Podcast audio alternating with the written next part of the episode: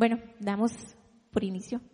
Este, ¿quiénes de ustedes acá eh, practican o llevan devocionales? Wow, no todos, por favor. devocionales esporádicos, los invito, de verdad los invito porque es bonito. Yo, a mí me costaba mucho eh, llevar un devocional, pero me regalaron un, un, devocional muy, muy lindo y pues lo estoy llevando, no todos los días, pero los llevo. Eh, bueno, pueden ser devocionales, versículos diarios, algo, versículos diarios, genial, perfecto, súper también. Eh, no sé si a alguno les ha pasado que en un momento dado ustedes se levantan y abren ese devocional o ven el versículo y dicen, wow, esto era lo que yo necesitaba. ¿Sí les ha pasado? Y la reflexión ni se diga, ¿verdad? Y a veces uno termina hecho una bomba de mocos o termina así como, ay Dios, gracias, ¿verdad? Es chivísima. Y también me ha pasado, no sé si a ustedes también les ha pasado, que este, hay veces en que uno abre el devocional o ve el versículo y resulta que de ese devocional y de ese versículo salen así una mano y le da así un par de cachetadas a uno, pa, pa, tiernas cachetadas, ¿verdad? Y después es un wow, qué maravilloso esto que me está hablando Dios. Qué revelación más grande. ¿Les ha pasado? Es chivísima. Y si no, pues ahí, ahí ya vi que no, pero vieras que chiva. te invito a que, a que vas a ver que, te van a revelar cosas hermosas, ¿verdad? Porque es así como Dios se maneja. Pues resulta que en una de esas, de esas situaciones eh, fue que Dios me escribió en mi mente, en mi corazón, eh, la reflexión de hoy. Y de ahí salió. Y no fue como un, no fue como un abracito, sino que fue esa manita que salió a darme un par de cachetadas y a decirme, a que mi corazón dijera, wow, gracias Señor. Resulta que este, eh, son cosas que, que uno a veces está pasando cosas difíciles o a veces está por momentos críticos, ¿verdad? Y, y Dios, y uno dice, ¿dónde estás? O sea, no, no te veo no te siento. Y son esos pequeños momentos en donde uno dice, wow, o sea, esto va más allá de mi entendimiento. Y la inspiración de esto eh, me hizo reflexionar varios puntos y son los puntos que quiero compartirles, pero antes vamos a orar. Padre, en el nombre poderoso de Jesús, pedimos que tu espíritu esté acá, que sea el que hable, Señor, que que sean tus pensamientos los que se piensen aquí, que sean tus palabras las que salgan de mi boca. Señor, que sea tu sentir, que sea tu vivir, Señor. Yo te pido que llenes esta sala con tu espíritu.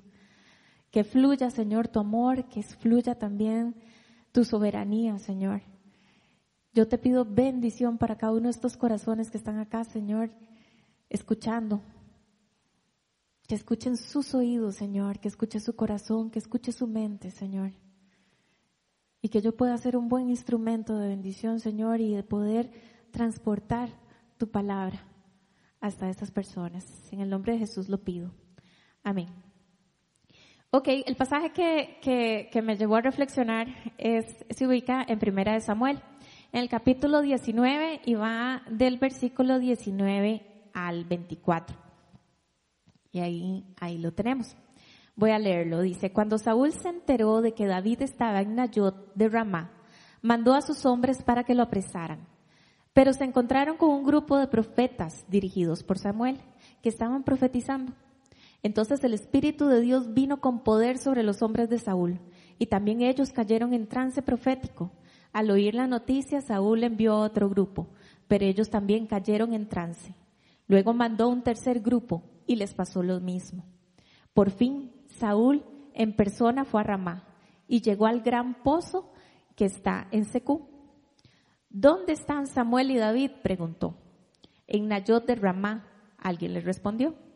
Saúl se dirigió entonces allá, pero el Espíritu de Dios vino con poder también sobre él. Y Saúl estuvo en trance profético por todo el camino hasta llegar a Nayot de Ramá. Luego se quitó la ropa y, desnudo en el suelo, estuvo en trance en presencia de Samuel todo el día y toda la noche. De ahí viene el dicho, ¿acaso también Saúl es uno de los profetas? Pero ¿qué es lo que tiene de especial este pasaje?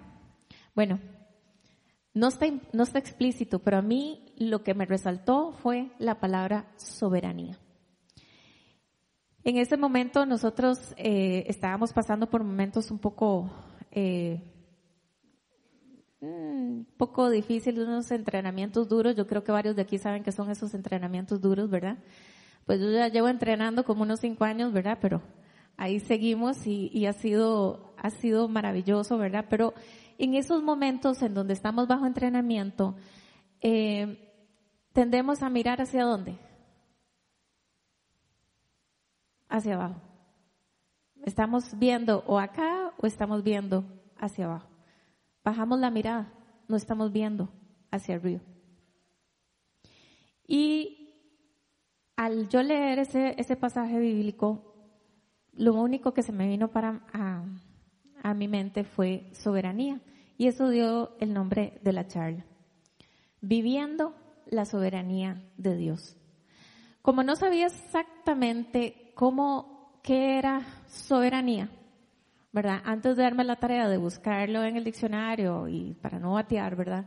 Empecé a preguntarme, me salieron tres preguntas, una después de la otra, eh, sobre qué es soberanía, primero. Segundo, ¿qué es la soberanía de Dios? Y tercero, yo vivo en la soberanía de Dios. Y empecé a preguntarle a las personas estas tres preguntas. Y resulta que me encontré, bueno, varias respuestas, pero estas fueron las que más me llamaron la atención. Y dice, este, eh, no, las respuestas por favor. Eso es. Dice, una de las personas me respondió, soberanía es poder. La soberanía de Dios es su poder sobre nosotros y me supongo que sí vivimos en ella. Me supongo. ¿Ok? Soberanía es opresión de alguien sobre un pueblo. La soberanía de Dios es solo para los que creen. Y si la persona decide, vive en ella o no. Interesante. Soberanía es amor. La soberanía de Dios es su bondad pero en este mundo no podemos vivirla, hay mucha maldad. Otra respuesta fue, soberanía es el poder del pueblo. La soberanía de Dios es sobre lo que Él quiere, pero no sé por qué no es soberano entre tanto sufrimiento. Y otra dice, soberanía es poder absoluto sobre algo o alguien. La soberanía de Dios la vemos cada día, pero está limitada por el pecado. Si yo les preguntara en este momento a ustedes si pudieran responder estas tres preguntas, no voy a preguntar, pero ¿qué responderían? ¿Qué es soberanía? ¿Qué es soberanía de Dios? Y la tercera y más importante es que si viven o vivimos en la soberanía de Dios. Ahora sí, vamos a las definiciones. Ok, según la RAE, estas son algunas de las definiciones porque son cantidad de definiciones las que hay de soberanía, desde el punto de vista filosófico, jurídico, eh, del pueblo, de todo tipo, ¿verdad? Entonces, lo que hice fue exaltar las, las más importantes. Soberanía viene del latín super omnia, que significa sobre todo o poder supremo es poder originario, perdón, poder político supremo que corresponde a un Estado independiente, es la cualidad de soberano, dice que es alteza o excelencia no superada en cualquier orden inmaterial. De estos tres, de estas tres definiciones, que son meramente teóricas, ¿verdad? Quise relacionarlas con lo que es Dios y lo que habla la palabra de Dios. Y salieron tres puntos importantes ah, en, mi, en mi visión. La primera, ya escuchamos que soberanía es poder supremo. Entonces la primera es Dios es el supremo soberano, es el creador y cumplirá su propósito. ¿Qué me dice la palabra con respecto a este punto? Vemos Isaías 46, 9, 11 que dice, recuerden las cosas pasadas, aquellas de antaño. Yo soy Dios y no hay ningún otro. Yo soy Dios y no hay nadie igual a mí. Yo anuncio el fin desde el principio, desde los tiempos antiguos, lo que está por venir. Yo digo, mi propósito se cumplirá y haré todo lo que deseo. Del oriente llamo al ave de rapiña, de tierra distante al hombre que cumplirá mi propósito. Lo que he dicho, haré que se cumpla. Lo que he planeado, lo realizaré. Wow. Esto es un versículo de soberanía. Él, él nos está diciendo que Él es, Él anunció el fin desde el principio y que va a llamar al hombre, esté donde esté, para cumplir su propósito. Y dice que lo que he planeado lo realizaré.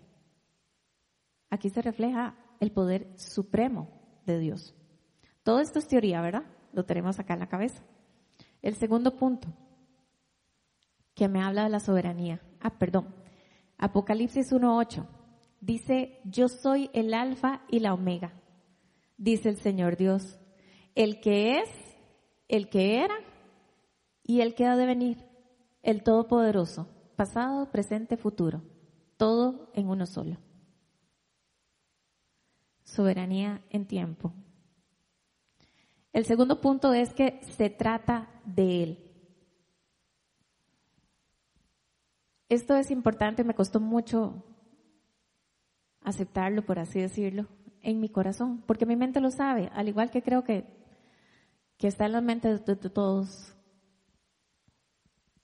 que todo esto es acerca de Él. Todo, todo lo creado. Es acerca de Dios, no es acerca de mí. Pero vivimos en circunstancias y en tiempos en donde todo es alrededor mío. Mis expectativas, mis dolores, mis sueños, mis ilusiones, mis, mis, mis. Pero no se trata de mí. Se trata del soberano, de Dios. Y esto lo vemos en Deuteronomio 4, 39 al 40, que dice, reconoce y considera seriamente hoy que el Señor Dios es arriba en el cielo y abajo en la tierra, y que no hay otro Obedece sus preceptos y normas que hoy te mando cumplir. De este modo a ti y a tus descendientes les irá bien y permanecerán mucho tiempo en la tierra que el Señor su Dios les dará para siempre. Y en Romanos 11:36 dice, porque todas las cosas proceden de Él y existen por Él y para Él. A Él sea la gloria por siempre. Amén. Entonces, no se trata de mí. Se trata de Dios. Se trata de Él en su soberanía.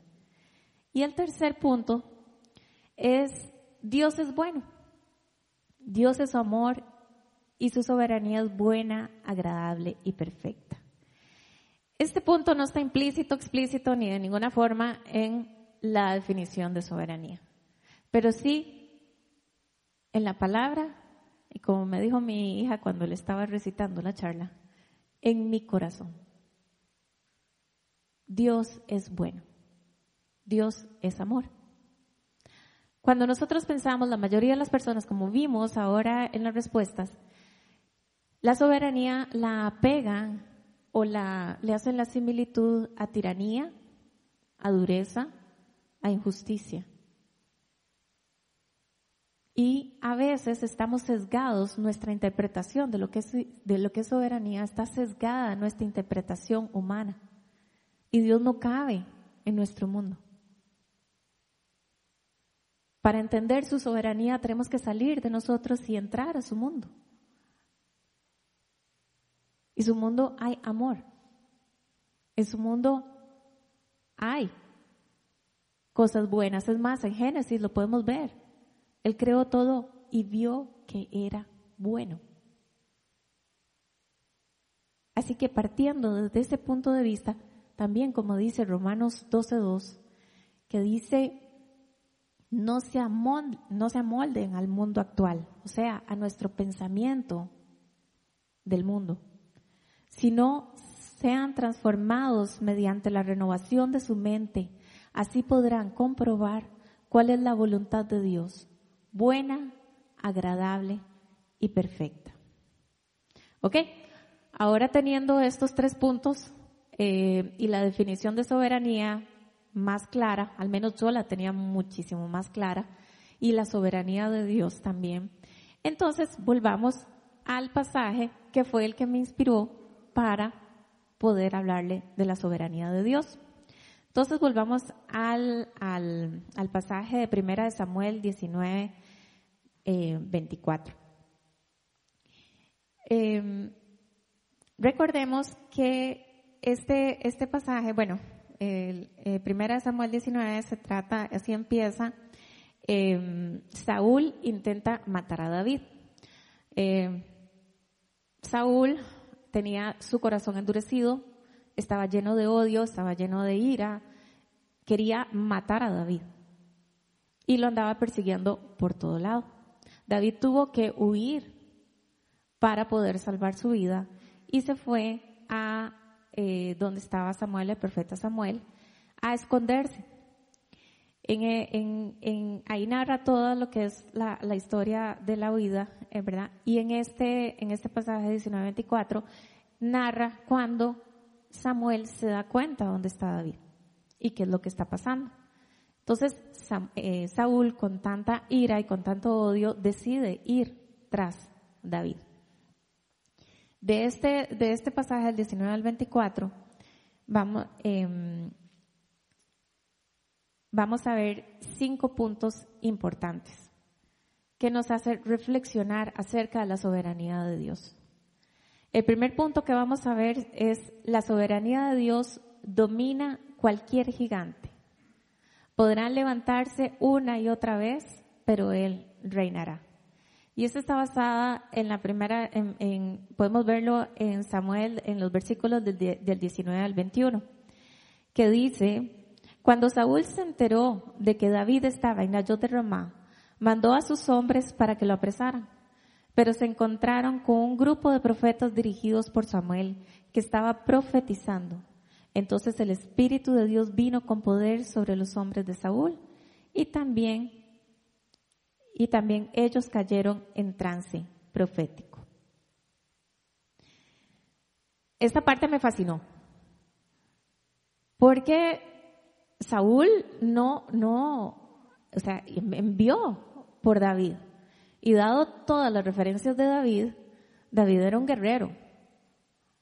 David venció a Goliat. David vencía osos cuando estaba pastoreando. No mandó a los más débiles de su ejército, no mandó a cualquiera, sino que tuvo que haber mandado a un buen grupo de representantes de hombres guerreros ahí.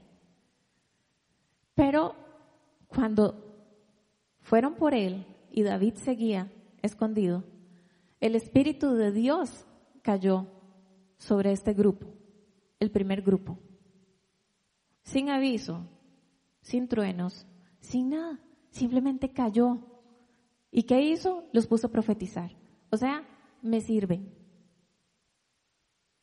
Una vez que pasaron el trance, se volvieron, le dijeron a Saúl, o sea, no, no se pudo, Saúl volvió a mandar a otro grupo, pasó exactamente lo mismo,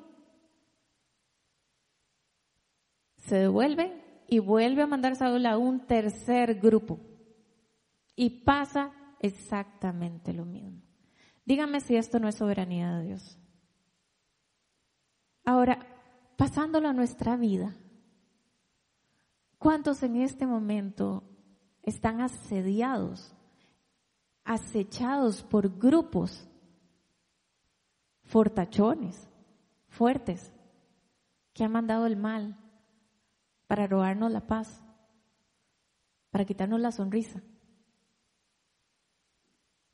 para hacernos sentir temor y terror?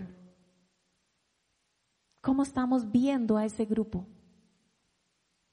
Estamos viendo lo que Dios no puede sobre ellos, que Dios no puede dominarlos. En su palabra nos está contando de que Él sí puede hacer eso. Y eran grupos entrenados a matar. Espero que aquí no tengan ningún grupo entrenado a matar que los esté acechando, ¿verdad? Pero, o sea, trabajo, finanzas, familia, matrimonios. Una y otra vez y otra vez y otra vez y se nos desgastan las fuerzas y seguimos y seguimos clamando y seguimos y seguimos, pero ¿a dónde estamos viendo? ¿A dónde estamos viendo? Estamos viendo el grupo que viene una y otra vez o estamos levantando la mirada y viendo lo que Dios sí puede hacer, confiando en lo que Él puede hacer. El segundo punto que les quiero compartir se llama la soberanía de Dios transforma corazones endurecidos en instrumentos para su gloria y para su propósito. Aquí nos, nos, localizamos en el versículo del 22 al 23 que dice, por fin Saúl en persona fue a Ramá y llegó al gran pozo que está en Secú, donde está Samuel y David. Perdón. ¿Dónde está Samuel y David? preguntó en Nayot de Ramá. Alguien le respondió. Saúl se dirigió entonces hacia allá, pero el Espíritu de Dios vino con poder también sobre él. Y Saúl estuvo en trance profético por todo el camino hasta llegar a Nayot de Rama. ¿Cómo estaba el corazón de Saúl? Totalmente envenenado, completamente endurecido. Tres grupos envió, tres grupos vinieron, ustedes saben, o sea, yo me imagino, ¿verdad? Los tres grupos de fortachones diciendo, eh, ¿y dónde está David? Y no pudimos, ¿y por qué? Di, porque empezamos a profetizar y andar diciendo la palabra de Dios por todos lados. ¿Usted se imagina la cara de Saúl? O sea, es como, o sea, ¿qué, es esto, verdad? Y, y, tras de eso dice, bueno, me, me supongo que si Saúl se fue es porque dijo, este, montón de buenas personas no pudieron contra David, así que voy a tener que ir yo, ¿verdad? ¿Qué hay acá? Arrogancia. Hay orgullo. O sea, ni siquiera vio, ni siquiera se prestó el tiempo para ver lo que Dios estaba haciendo con su ejército, con guerreros. No, dijo, o sea, yo, Saúl, yo voy a ir contra mí no puede. Entonces Dios lo vio y, no y, fue un poquitito más allá, porque no fue que llegaron en las, en las veces pasadas, llegaron y él los puso en trance. A Saúl lo agarró Antitus. Y en todo el trayecto hasta llegar a donde estaban, pasó profetizando.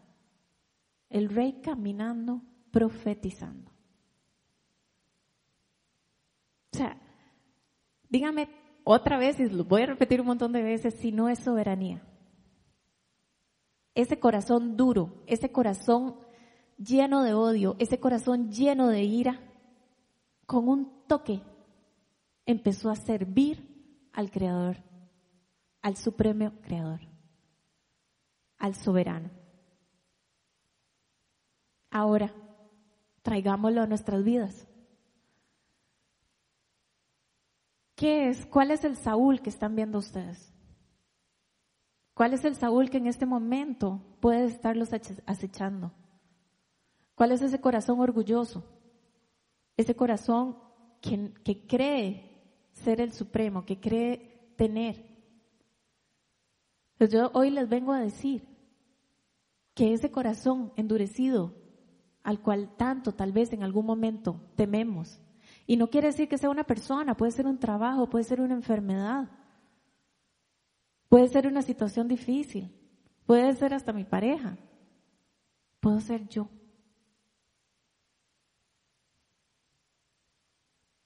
Esa persona, ese corazón endurecido. Dios puede y tiene el poder de hacerlo blando. Y no solo blando, sino que lo puede hacer trabajar para Él. David no ha aparecido en la cena, no sé si lo ven. David no se menciona en este pasaje. Nosotros podemos ser David. Pero David sabía quién era Dios. David sabía quién era Dios. Y eso no implicaba que se pusiera frente a Saúl y decía, ah, yo aquí soy David y soy hijo de Dios y aquí estoy porque le iban a cortar la cabeza. Tuvo que huir. Pero no huyó a donde primero se le ocurrió. Se fue con Samuel, profeta de Dios. Se fue a un lugar seguro. Pero él sigue creyendo en la soberanía de Dios. Y es también el mensaje que debemos tener nosotros en este momento. A pesar de que haya un corazón endurecido, a pesar de que haya un equipo SWAT alrededor de nosotros del mal, ¿quién es nuestro Dios? ¿Qué estamos creyendo? ¿Cuál es su soberanía? La estoy sintiendo, la estoy viviendo. El tercer punto de, esta, de esta reflexión es que la soberanía de Dios puede humillar y quebrantar hasta el poder más alto. Esta se ubica en el versículo 24, que dice, luego se quitó la ropa y desnudo en el suelo, estamos hablando de Saúl, eh, estuvo en trance en presencia de Samuel todo el día y toda la noche. De ahí viene el dicho, ¿acaso también Saúl es uno de los profetas? Dios no solo lo mantuvo profetizando todo el trayecto hasta llegar donde estaba Samuel, sino que frente a Samuel, hijo de él, lo desnudó, lo hizo acostarse en el piso, desnudo, un rey, el rey de Israel, y no solo estuvo un momentito profetizando, sino que estuvo todo el día y toda la noche profetizando. O sea, si había duda del poder de Dios, con esto Él le puso como la cereza en el pastel.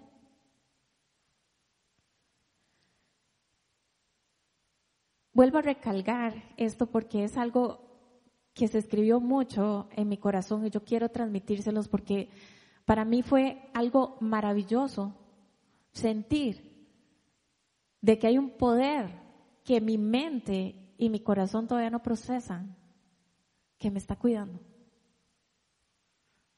Que tal vez no entienda la dimensión del problema, ni entienda tampoco el propósito que Dios tiene en todo esto. Pero que Él tiene el poder absoluto para hacer lo que quiera, cuando quiera y con quien quiera, para su propósito. Eso para mí fue como, me voló en ese momento porque en ese momento yo estaba mirando al piso, yo estaba pensando cómo, qué, cuándo, en qué momento, y si hago esto, y si hago el otro, y si hago esto, y si hago el otro. Y díganme si no pasamos toda la vida así. ¿Y ahora qué hago más, Señor? ¿Y ahora para dónde cojo, Señor? Y, y, y, si hago esto, y si hago el otro, es que no, es que me da miedo, es que ya voy a bajar los brazos porque estoy cansado. ¿Sí? Nos cansamos. Y más si es reiterativo todo, es una y otra y otra vez el mismo tema. Que casi, casi, llegamos casi a un convencimiento de que, dice, Aquí es bajando los brazos y aceptando. Es como un David saliendo ante Saúl y decirle, aquí estoy. ¿Por qué? Porque de has insistido tanto que no. ¿Pudo pasar? Pudo pasar. ¿Le hubieran cortado la cabeza a David? Sí, le hubieran cortado la cabeza a David. Pero ¿qué, fue, qué decidió David? Creer, mantenerse. ¿Cómo? No sé, era el rey de Israel el que estaba enfrente No era el vecino, no era el, era el rey de Israel, el todopoderoso en ese momento. Pero su Dios, nuestro Dios, era más grande que eso y se lo demostró uno por uno. Eso en ese momento a mí me cambió completamente la, la visión de lo que estaba, de lo que estaba pasando en ese momento. Y me levanté, porque estaba de rodillas, estaba orando, y me levanté como con 20 kilos menos, ojalá en cuerpo, no sé, sino en, peso, ¿verdad? Pero fue maravilloso.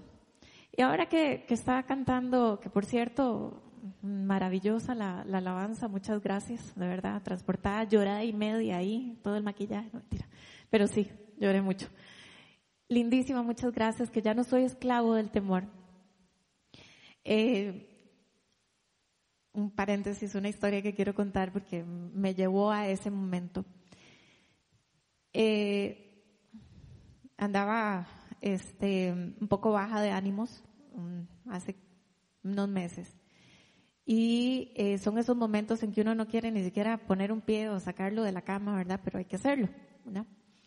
Y este, dije, yo mejor voy a trotar un rato porque si no aquí seguramente va, voy a incendiar la casa o algo así, ¿verdad? No mentira. Pero, o sea, estaba demasiado triste y yo decía, necesito salir. Y me fui caminando, me fui trotando poquito a poquito, ¿verdad? Y cada vez, cada paso era más triste, más triste, más triste, ¿verdad? Eh, recuerdo que eh, tenía unos cuatro meses de no trotar, cuatro o cinco meses de no trotar, por ahí una, una cosa que tenía. Entonces eh, dije, sí, no, no voy a aguantar nada, ¿verdad? O sea, pero bueno, igual, o sea, vamos, démosle. Ah, yo vivo en San Antonio de Belén. De San Antonio de Belén a la Ribera hay una subida bien bonita, ¿verdad? Que le saca uno todo. Y digo, oye, sí, démosle, de por sí, ¿qué, qué, qué puede pasar mal? Y sí, me pongo a caminar, me quedo sentada en la cuneta, no sé, como estaba, me daba exactamente lo mismo.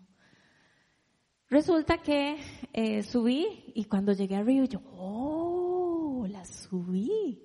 Bueno, no importa. Sigamos, ¿verdad? Iba con el mismo ánimo. Eh, 100 metros después, yo no sé, ¿conocen Belén? No. Sí. Bueno, hay una chicharronera. No se lo recomiendo porque nunca he comprado ahí, así que no sé. Este, es una, eran las 7 de la mañana, 7, 7 y media de la mañana. Y en esa chicharronera, este, nunca estaba abierta, pero ese día estaba abierta. Y adivinen qué canción estaba. A todo volumen. Ya no soy esclavo del temor. ¿Cómo es que se llama? Bueno, esa todavía estoy esclavo del chicharrón, pero ya no soy esclavo del temor. Ustedes no saben lo que yo sentí cuando escuché esa canción. O sea, yo empecé a llorar y a llorar y a llorar porque esa canción era para mí. O sea, no había nadie a la redonda que estuviera llorando, solo yo. Así que era para mí. Y estaba a full. Yo decía, Dios mío, Señor, con toda esta cantidad de barbaridades que vengo pensando,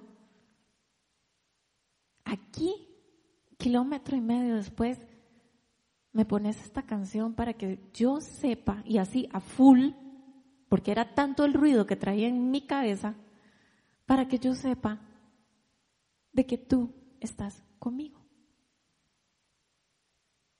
Y que me has liberado y que abrió las aguas para que yo pasara. ¿Cuál es tu queja? Eso fue lo que yo sentí. ¿Cuál es tu queja? Mira por dónde te he traído. Vuelve a ver para atrás. Mira todo lo que yo he hecho por vos. Eres libre. Eres libre. Y después de la llorada que me pegué,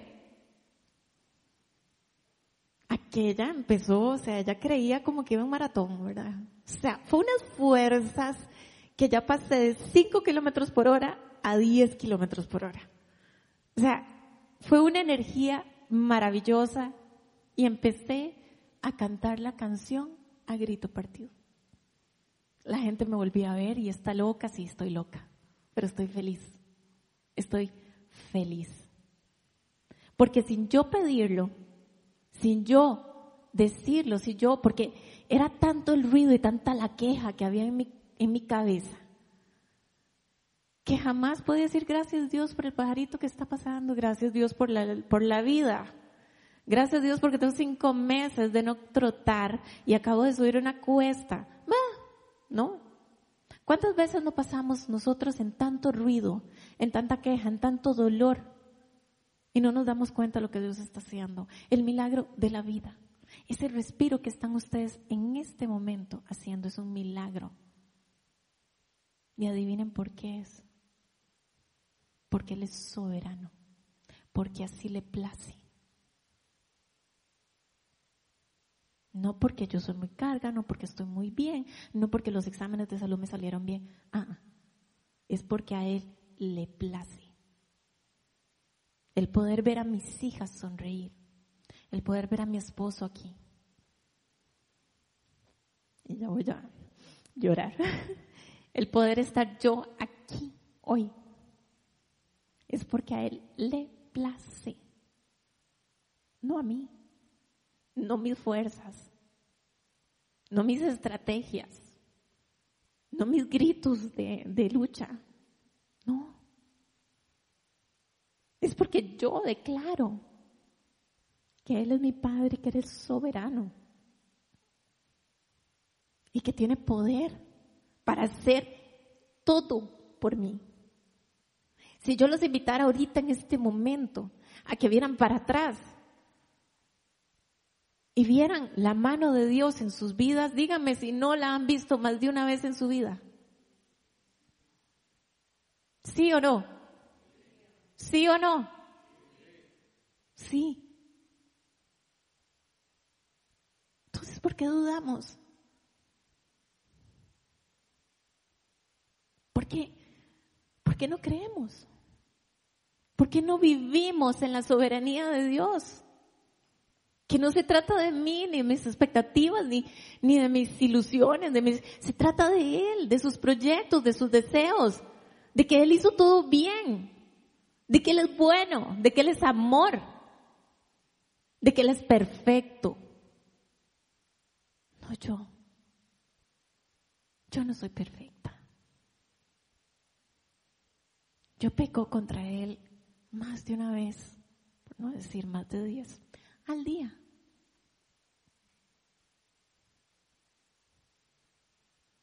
Espero no ser la única, ¿verdad? Y sigo respirando. Y sigo viendo a mis hijas. Y sigo viendo a mi esposo. Sigo viéndolo a ustedes. Sigo aquí parada. Porque soy súper, porque wow, qué, qué bueno. No. Por su gracia, por su soberanía y porque es su propósito que estemos hoy aquí. El cuarto punto de esta, de, de esta serie, de estos cinco puntos, es que me llamó mucho la atención la pregunta, hicieron en el versículo 24 que dice, ¿acaso también Saúl es uno de los profetas? Y el cuarto punto dice, ser instrumentos de Dios no nos eleva a un nivel superior. Y de, me supongo que todos preguntaron eso porque al ver que el rey se había deschingado y y estaba en el piso y estaba profetizando, dijeron, de este es un profeta de Dios. Y lo era. No, no lo era. Y esta reflexión va en dos direcciones. Primero, si yo soy utilizada, porque todos, todos aquí, absolutamente todos aquí podemos ser instrumentos de Dios para su propósito, no para mí, insisto, para su propósito. Si yo soy instrumento de Dios, si Él activa los dones que quiere para servirle a su favor, no quiere decir de que yo ya estoy en un nivel más alto, ya me puedo sentar en el sillón a rascarme la panza y que ya, ya, ya estoy dentro, ya estoy adentro del cielo. No. O sea, nosotros somos instrumentos, no voy a decir simples porque no somos simples. Somos instrumentos de Dios para su propósito.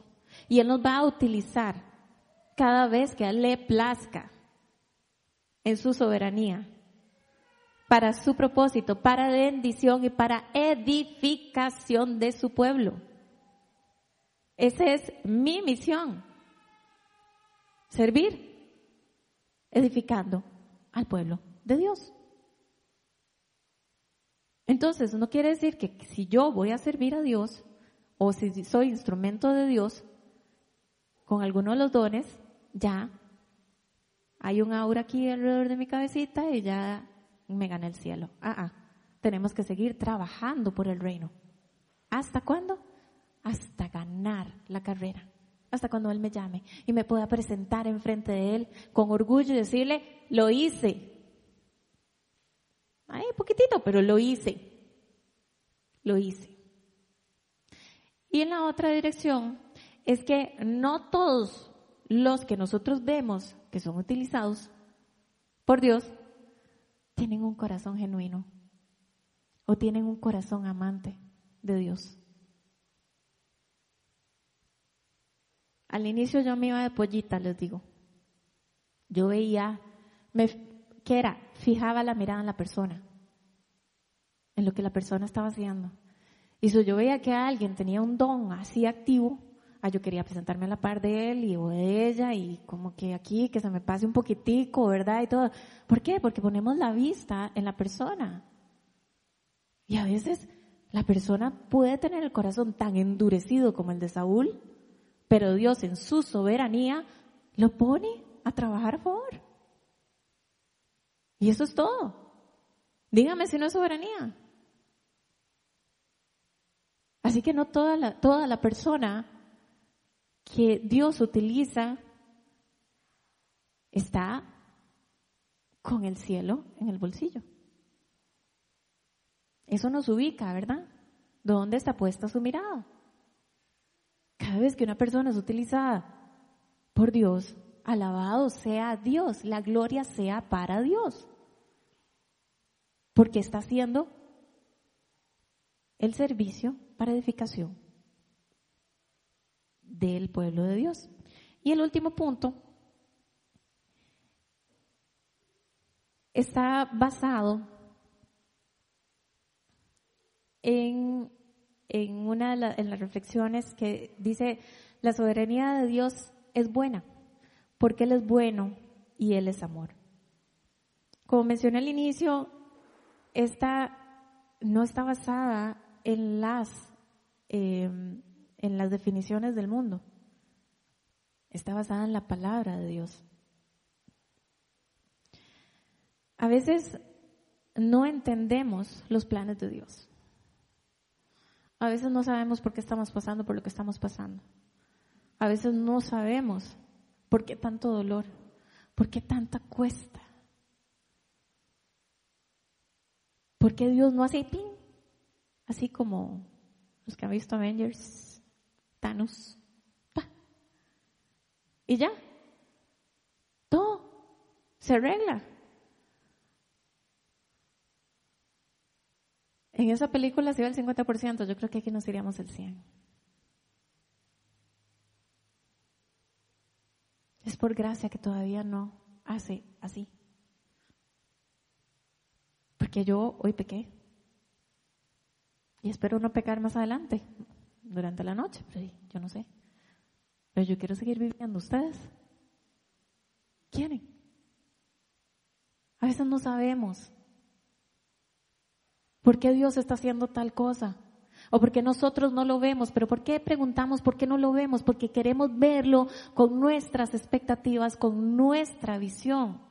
Queremos traer a Dios a nuestro mundo y que haga lo que nosotros necesitamos en este momento. Pero no, Ustedes vieron el versículo del inicio que dice que Él ya conoce el fin desde el principio. ¿Qué le vamos a contar a Dios? También en su palabra le dice cómo, cómo vamos a cuestionar lo que Él está haciendo. Pero ¿cómo bajamos la mirada o cómo nos sometemos a su voluntad? Con confianza. Porque Él me dice en su palabra que Él es bueno. Y es un amor que yo no conozco porque es el amor perfecto. Con la caída, eso se quitó de nuestra mente, se quitó de nuestro corazón. Nosotros no sabemos qué es el amor perfecto, pero sí lo podemos vivir. Así que puedo pasar la vida completa preguntándole a Dios por qué, por qué, por qué, por qué, cuándo, cómo, dónde, por qué, por qué, por qué. Pregúntenme si les va a contestar. Probablemente sí, pero estamos tan por qué, por qué, por qué, que no nos dimos cuenta. Pero ¿saben qué? A mí no me importa. Llegué al punto en esa misma mañana de decir, no me importa por qué, Señor. No me importa cómo. No me importa cuándo. No me importa qué. Porque yo ya sé cómo termina esta historia y porque sé que tienes el control absoluto de todo. Como decía mi mamá y seguramente sus abuelas, no, y su mamá, y ustedes tal vez, no se mueve una, una hoja sin la voluntad de Dios. Nosotros no damos un paso sin que Él lo sepa o Él lo quiera. Y a veces podemos estar totalmente extraviados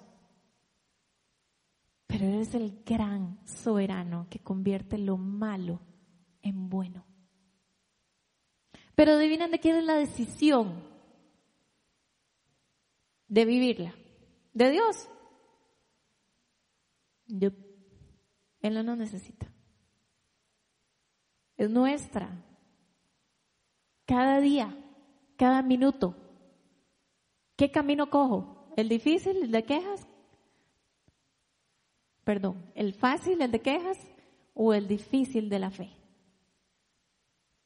¿Alguien se sabe el versículo de la fe acá?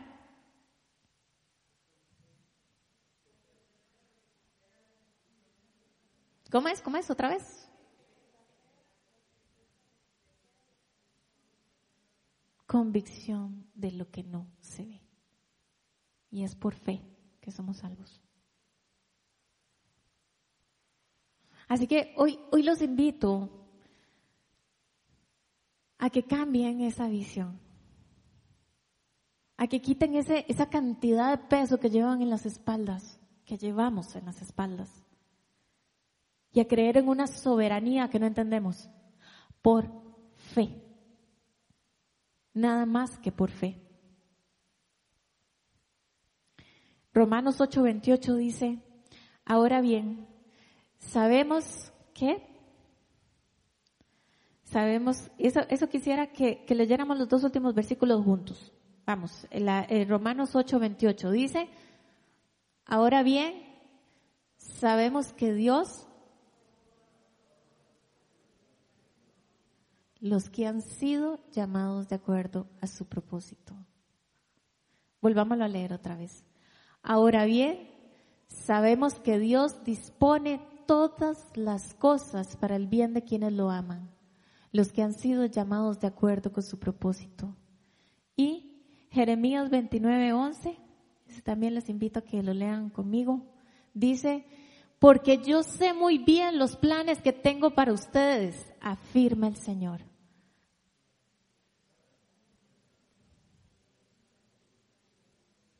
¿A fin de qué? Más duro porfa. Darnos un futuro y una esperanza. Esto es vivir la soberanía de Dios.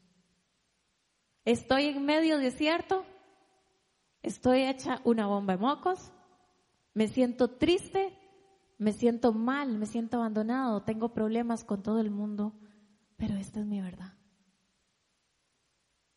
¿Cómo? No tengo idea. ¿Por qué? Tampoco. ¿Cuándo? Menos. ¿Me importa? No. ¿Por qué? Porque mi Dios es soberano. Porque Dios creó todo, el universo completo. ¿Yo quién soy para cuestionarlo?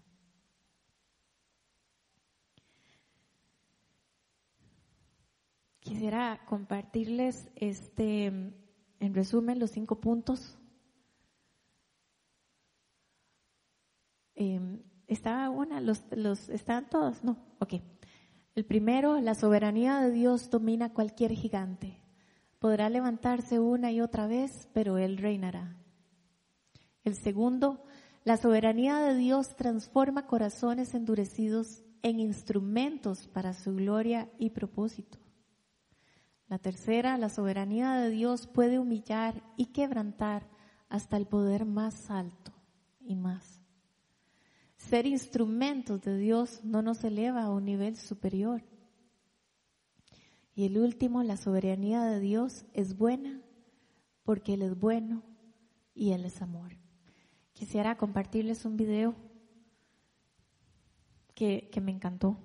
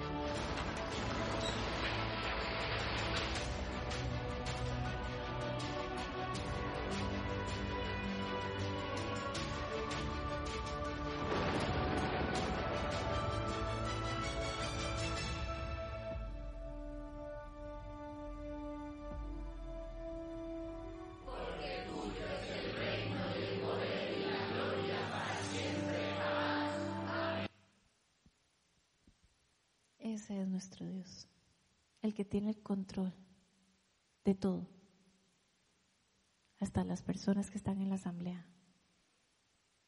Por eso es que estamos llamados a orar por nuestros gobernantes, por nuestros jefes y por toda persona que haya que levante contienda.